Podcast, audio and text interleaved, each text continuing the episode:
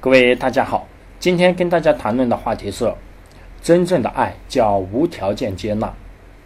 一个女孩在违背父亲意愿的情况下结婚了，父母反目成仇。没几年，女孩离婚了，生活很艰难，而且还带着一个孩子。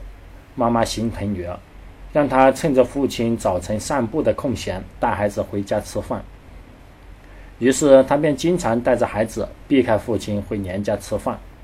有一天早上下大雨，父女俩在小区偶然相遇，回避不及，四目相对。父亲尴尬地说：“以后回家吃饭就别躲躲藏藏了，害得我下大雨都出来了。”人类的情感最高境界就是无条件的接纳。我们感恩父母，并不是因为父母生了我们。